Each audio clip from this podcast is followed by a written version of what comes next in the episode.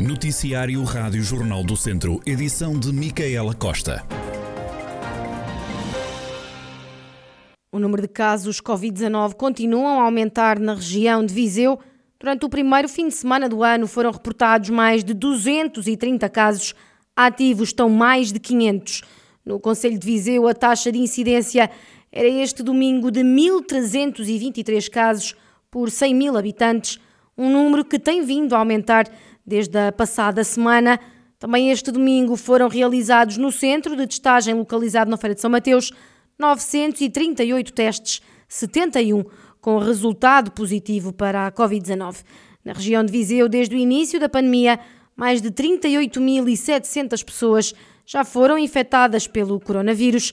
Em Portugal, desde março de 2020, morreram 18.990 pessoas, 9.977 eram homens e 9.013 eram mulheres. Ainda a Covid-19, há um surto no Académico de Viseu. A Autoridade de Saúde Local já está a avaliar a situação que pode levar ao isolamento de todo o plantel do clube da Segunda Liga Portuguesa de Futebol.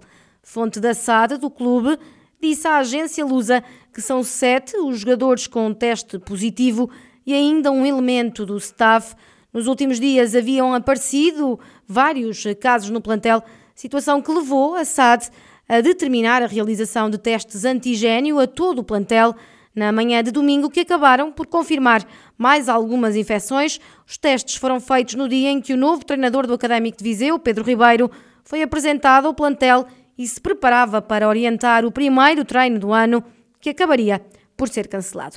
Segundo o clube, já foi pedida a avaliação desta situação à Autoridade de Saúde Local, estando em aberto a possibilidade de isolar todo o plantel durante cinco dias, com nova reavaliação eh, no próximo sábado, com realização de testes PCR a todo o plantel e staff. Em causa, nesta altura, estará a presença da equipa no jogo da jornada 17 da Segunda Liga, no reduto do Penafiel, marcado para sábado. A decisão sobre um eventual adiamento do jogo fica nas mãos da Liga de Clubes. Entretanto, o Académico também anunciou uma nova contratação, Pedro Bessa, que é o novo diretor desportivo do clube.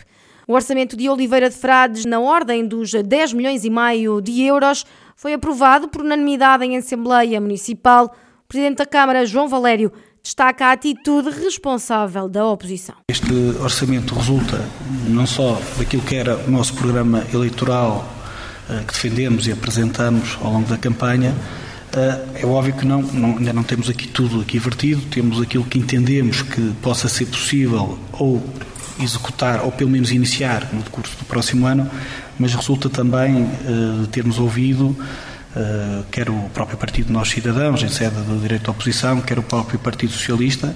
O autarca eleito em setembro destaca algumas das opções para o plano de 2022, com enfoque na juventude.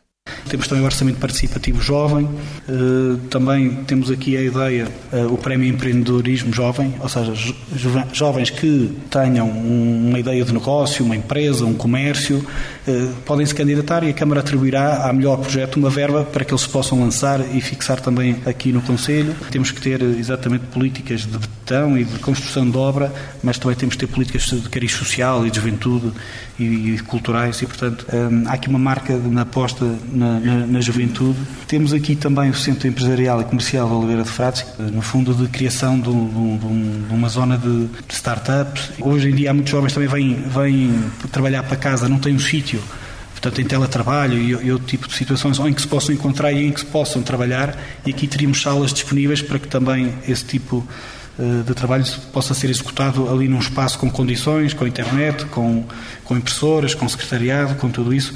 Este é um projeto que eu vejo como muito importante aqui para a dinamização do, do Conselho.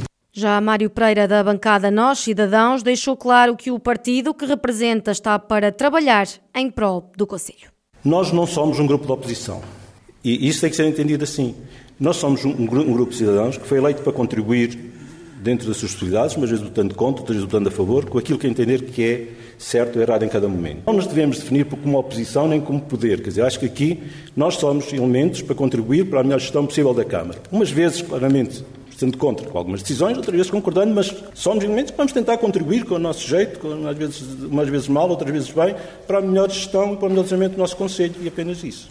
Mário Pereira a dar conta que o desenvolvimento do Conselho está em primeiro e, por isso, aprovaram o orçamento apresentado pela maioria PSD. Os produtores de maçãs de Irmamar e Moimenta da Beira esperam que os fundos comunitários ajudem a suportar o custo com a instalação de canhões contra o granizo.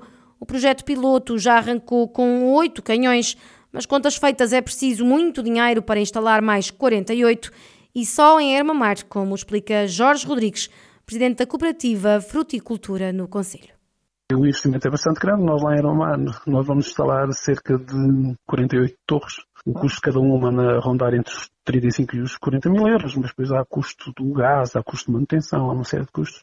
Isto traz, nós estamos a fazer um, uma análise financeira e inicialmente os produtores é que vão assumir o, a responsabilidade de pagar este investimento e então isto, se nós analisarmos cada, cada torre cobre uma área de, no máximo de 80 hectares só. Essas 48 torres é para cobrir uma área de entre 1.800 a 2.000 hectares e o valor que nós estimamos, os estudos que fizemos financeiros e não cofinanceiros, é que cada produtor irá ter que pagar entre 170 euros por hectare por ano durante 12 anos e como é um período bastante alargado e é um valor que é significante para o tipo de rendimento que ultimamente temos tido é, e estamos a fazer tudo para conseguir encaixar isto num aviso, num projeto que seja apoiado pelos fundos comunitários e pelo Governo.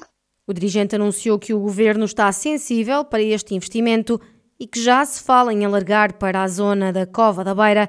Jorge Rodrigues lembra que o projeto piloto, que conta com a investigação por parte do Politécnico de Viseu, é uma mais-valia para os prejuízos que os agricultores têm tido. Isto abrange uma área para aí de entre 350 a 400 produtores e os produtores sabem do custo. A maior parte dos produtores já assinaram contratos de compromisso. Pior é né, termos o prejuízo, se for ter uma ideia, nós eh, fazemos lá um seguro agrícola de grupo, um seguro de grupo agrícola na, na cooperativa da Mar. Este ano o prejuízo andou a rondar os 8 milhões de euros e nós estamos a falar aqui num valor de, eh, no máximo até 2 milhões de euros, de só uma vez de investimento e nós num ano temos um prejuízo de 8 milhões. Portanto, como temos a garantia que a eficácia é, até 95%. É muito melhor o produtor ter um custo de 170 euros por hectare do que ficar sem com a, produção toda estragada.